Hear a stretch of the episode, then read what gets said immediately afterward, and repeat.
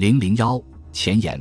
本卷内容起自太平洋战争爆发，弃至中国抗日战争胜利，共计三年九个月时间，主要叙述这一时期中国国际地位的变化以及军事、政治、经济、社会、文化、教育等状况。太平洋战争的爆发。使中国人民的抗日战争与世界人民的反法西斯战争融为一体。中国独立坚持抗战多年，为世界反法西斯战争做出的卓越贡献，开创了中国国际地位提升的新时代。本卷详尽叙述了太平洋战争期间中国战场在世界反法西斯战争中的重要地位，中国国际环境发生的重要变化，以及国民政府施展的大国外交。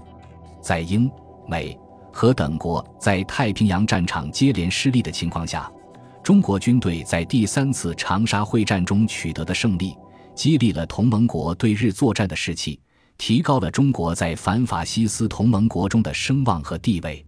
在美国的支持和帮助下，中国先后得以签署《联合国家宣言》和《莫斯科四国宣言》，跻身四强行列。中国在第一次世界大战后，以参加国联为标志的融入国际社会的进程，在太平洋战争期间以前所未有的速度向前推进，出现了质的飞跃。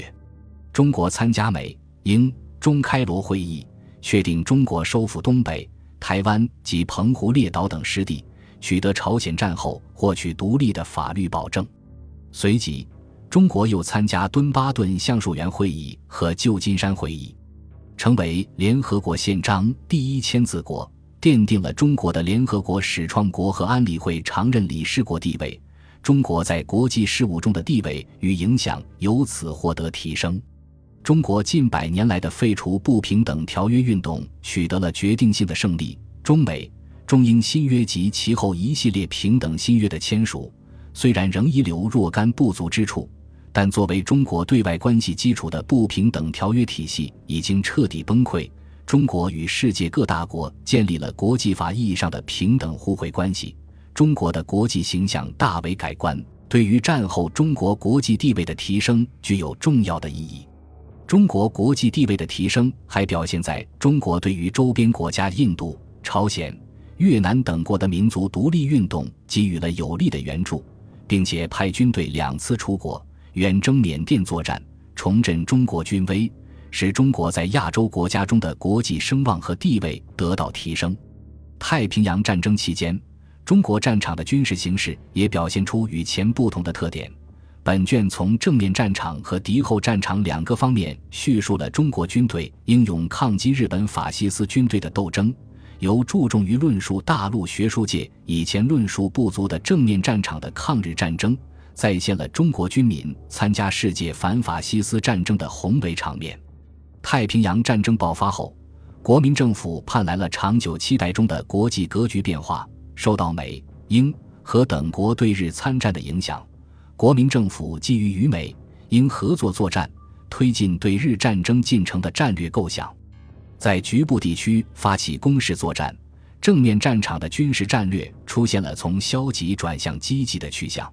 第三次长沙会战、浙赣会战、鄂西会战、常德会战等重大战役，都体现了正面战场积极的对日攻势作战，取得了重要的战役成果。不仅有力地打击了日本法西斯的侵略气焰，而且使整个世界反法西斯战争出现了有利于同盟国的重要变化。随着太平洋战争的进一步深入，国民政府所主张的先亚后欧战略与英。美等国坚持的先欧后亚战略发生对立与冲突，英美在亚洲战场的消极应对，使国民政府不愿也无法推行拟议中与英美联合的攻势作战，消极防御又重新占据国民政府对日抗战的主导地位。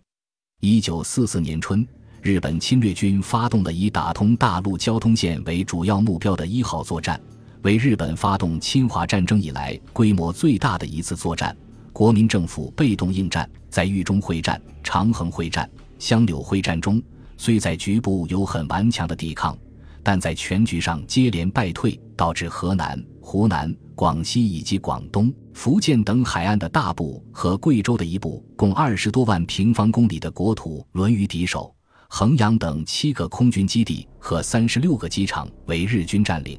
日本军队基本上实现了打通大陆交通线和摧毁美军驻华空军基地的战役目标。一九四四年，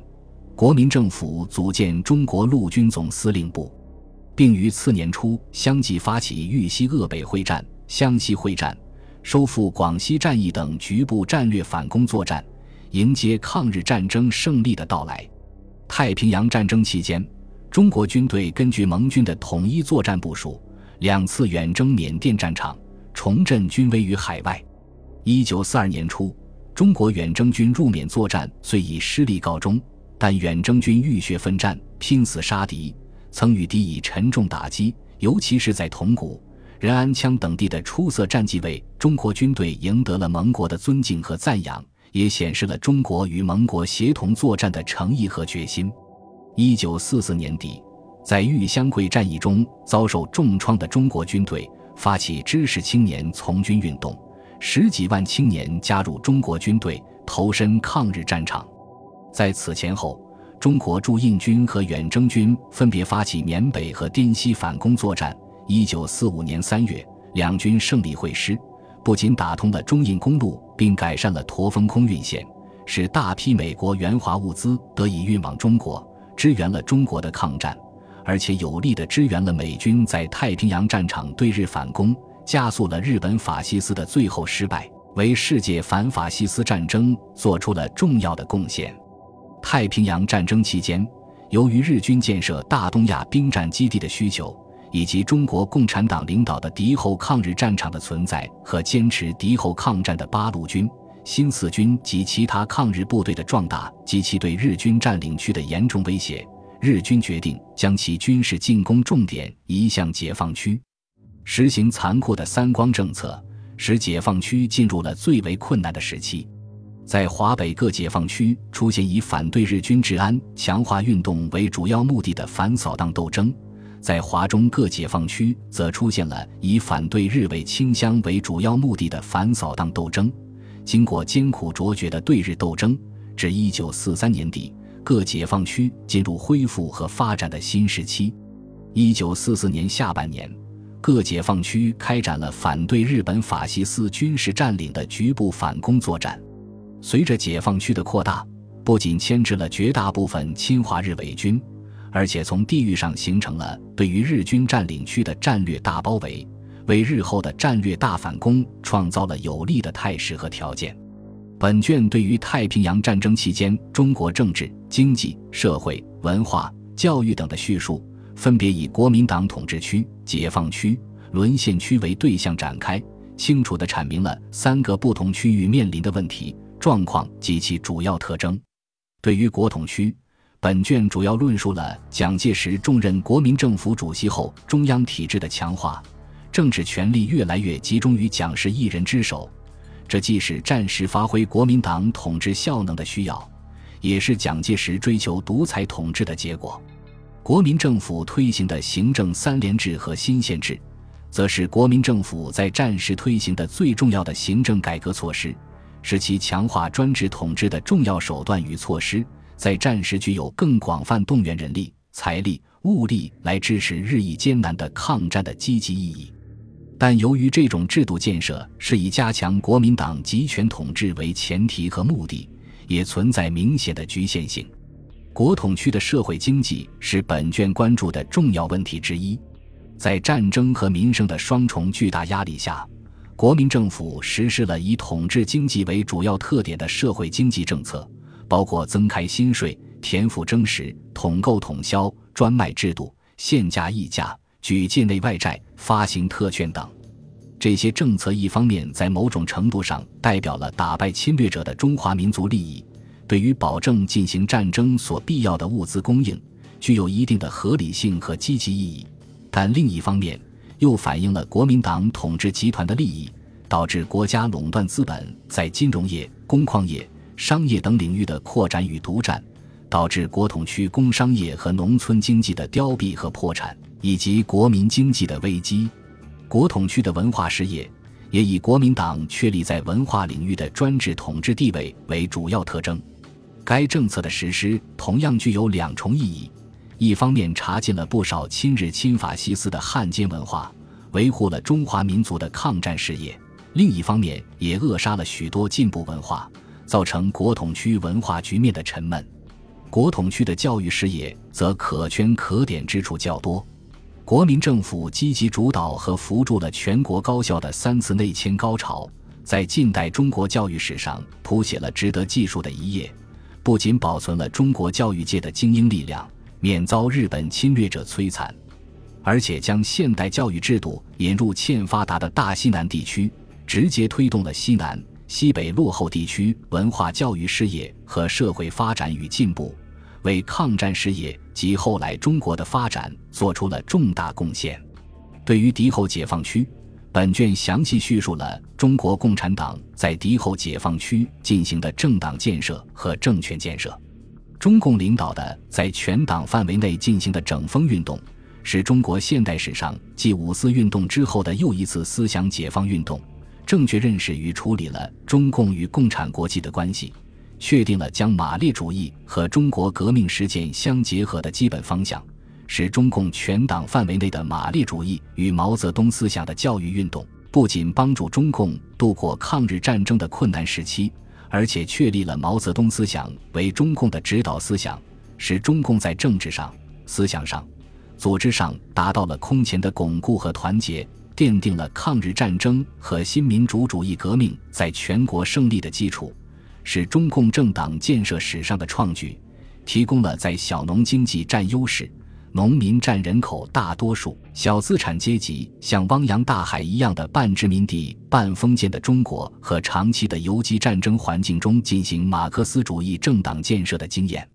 在延安整风期间发生的抢救失足者运动，虽在当时比较迅速地得到了纠正，却没有在全党范围内得到认真的清算，没有从理论上和思想上彻底弄清是非。以致在以后中共所开展的历次政治运动中，不同程度的重复出现，成为中共发展历程中有待解决的问题。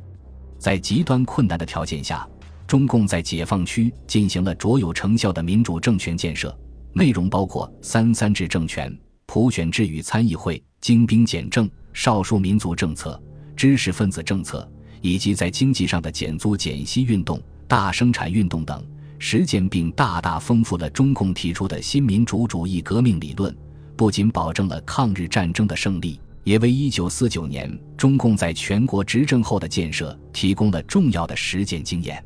对于沦陷区，本卷引用大量的档案资料，分关内地区和东北地区进行了叙述。太平洋战争爆发后，日本与汪伪政权间的关系经历了复杂的变化过程。本卷着重剖析日本在太平洋战争中失利后，被迫提出对华新政策，并对日汪关系进行了一系列的调整。内容涉及日本占领军强化汪伪政权，同意汪伪政权对英美宣战，日本向汪伪政权交还租界与放弃在华特权，允诺汪伪政权接收英美等国在华租界、租界地以及特权，签署日汪同盟条约。扶助汪伪政权统一沦陷区的部分职权等，日本的对华新政策既反映了日本法西斯推行确定不变国策的顽固和狂妄，又暴露了其为了挽救危局而不得不依赖中国占领区和走向穷途末日的虚弱。太平洋战争的爆发，尤其是汪伪政府参战后，日本侵略者又迫使汪政权将沦陷区的政治、军事、经济。文化全部纳入所谓战时体制的轨道，大大增强了该政权的军事法西斯独裁统治的色彩。内容涉及高度集权的战时政治体制、伪和平均的扩建与整编、以统治为特征的战时经济体制、以新国民运动为中心的战时文化体制等。日本侵略者以大东亚圣战为旗帜，以黄色人种革命为诱惑。对于中国关内地区沦陷区的统治和控制更加强化，汪伪政权的傀儡政权色彩更加鲜明，沦陷区人民也遭受了更加残暴的殖民统治。太平洋战争爆发后，日本法西斯对于中国东北沦陷区的统治，也表现出临战体制的新特点。在政治上，日本关东军直接操纵指挥为满洲国建立临战体制，一是协助日军防备苏联的进攻，二是尽力搜括战略物资，将东北建设成为大东亚圣战的后方战略基地。其对东北人民的摧残更加残暴，除残酷压迫东北人民的抗日斗争外，甚至出现了遍布东北各地的矫正辅导院、长城一线南北侧的无人区。以及活人细菌战试验等极端的反人道暴行，在经济上，日本关东军操纵伪满洲国实施战时紧急经济方策，疯狂掠夺战略物资，以满足日本进行法西斯战争的需要。内容涉及扩建军工设备、强化战略物资统治、杀鸡取卵式破坏东北资源、实施金属回收强化运动、继续向东北输送日韩移民。严格实施粮油配给制，扩大鸦片种植，强制征集和奴役劳工等。在思想上，日本关东军以协和会为日本法西斯在东北实施思想统治和奴化教育的最主要团体，开展新亚思想战，美化日本侵略战争，显扬为神之道，奠定日满建国基础，以日本为中心构筑各民族间所谓协和关系，确立国民动员体制。充实伪满的战时国民总力，推行战时奴化教育，适应决战体制之确立等，在日本关东军的严密统治和控制下，东北沦陷区的殖民地化进一步深化。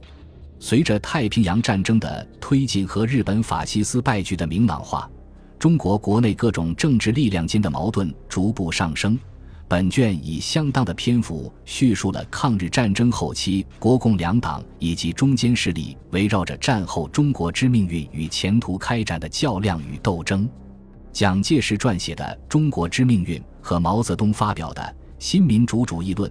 对于战后中国政治前景做出了不同的设计。大后方人民反抗专制统治的斗争，抗日民主运动的高涨，以及民主宪政运动的出现。不仅推动了国共两大政党对于未来中国蓝图的不同描绘，以及两党围绕着抗战方针与中国前途的多轮谈判，而且推动了中间势力的产生和成长，以及中间道路主张的提出。一九四五年四月至六月在延安举行的中国共产党七大和五月在重庆举行的中国国民党六大，分别对各自的政治主张做了历史的总结。中国国民党六大拒绝了中国共产党和各民主党派关于成立联合政府的主张，确定了继续实施一党专政的方针。中国共产党七大则赋予联合政府的口号以新的内涵，在总结中国民主革命奋斗的历史经验的基础上，制定了正确的政治路线和奋斗纲领。本卷最后论述了中国抗日战争以中国人民的伟大胜利和日本法西斯的彻底失败载入史册及这场战争对于中国、亚洲乃至世界的影响和意义。中国抗日战争为世界反法西斯战争做出了独特的历史贡献。任何贬低中国抗日战争对于世界反法西斯战争胜利及其在战胜日本法西斯中所起作用的说法都是不能成立的。中国抗日战争也对中国的发展进步和国际地位的提升做出了不可磨灭的贡献。中国不仅将日本侵略者驱逐出国门之外，将中国东北、台湾及澎湖列岛收归版图，洗雪了鸦片战争以来中国人民所承受的民族耻辱，而且以以弱胜强的成功典范，为世界被压迫民族争取独立解放树立了光辉的榜样。大大推动了世界，尤其是亚洲民族解放运动的发展。第二次世界大战后，亚洲的国际格局由此发生了重大而深刻的变化。中国抗日战争也是中国实现民族觉醒和国家重振的历史良机。在整个抗日战争期间，中国的理性爱国民族主义始终高涨，其呼声之高、传播之广、民众发动之普遍、同仇敌忾精神之旺盛。使二十世纪中国理性爱国的民族主义达于新的高度，中华民族由此而得以重新振起，出现了伟大的转折。本卷共九章，写作分工如下：全书纲目由石元华、金光耀共同拟定，石元华负责撰写前言，第一章第三节、第四章、第五章、第六章第一、二、三、四节，第八章、第九章。金光耀负责撰写第一章第一、二节、第二章、第六章第五节、第七章；石建国负责撰写第三章。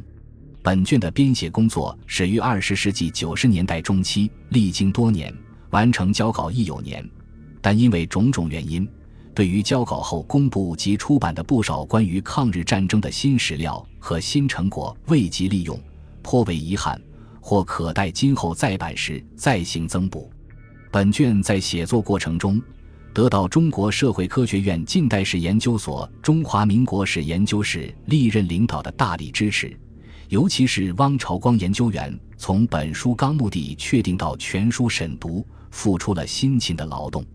中国第二历史档案馆、上海市档案馆、江苏省档案馆、上海图书馆、复旦大学图书馆、复旦大学历史系资料室、台北国史馆、中国国民党党史馆。台北中研院近代史研究所档案馆、美国哥伦比亚大学真本与手稿图书馆、日本国会图书馆、日本东洋文库、日本防卫研究所图书馆、日本东京大学图书馆、义桥大学图书馆、立教大学法学部图书馆等机构，为作者查阅资料提供了方便。本书关于汪伪政权部分内容，参考了石元华参加的课题组于子道、黄美珍、张云。刘其奎、曹振威等人的集体研究成果，谨致以衷心的感谢。本集播放完毕，感谢您的收听，喜欢请订阅加关注，主页有更多精彩内容。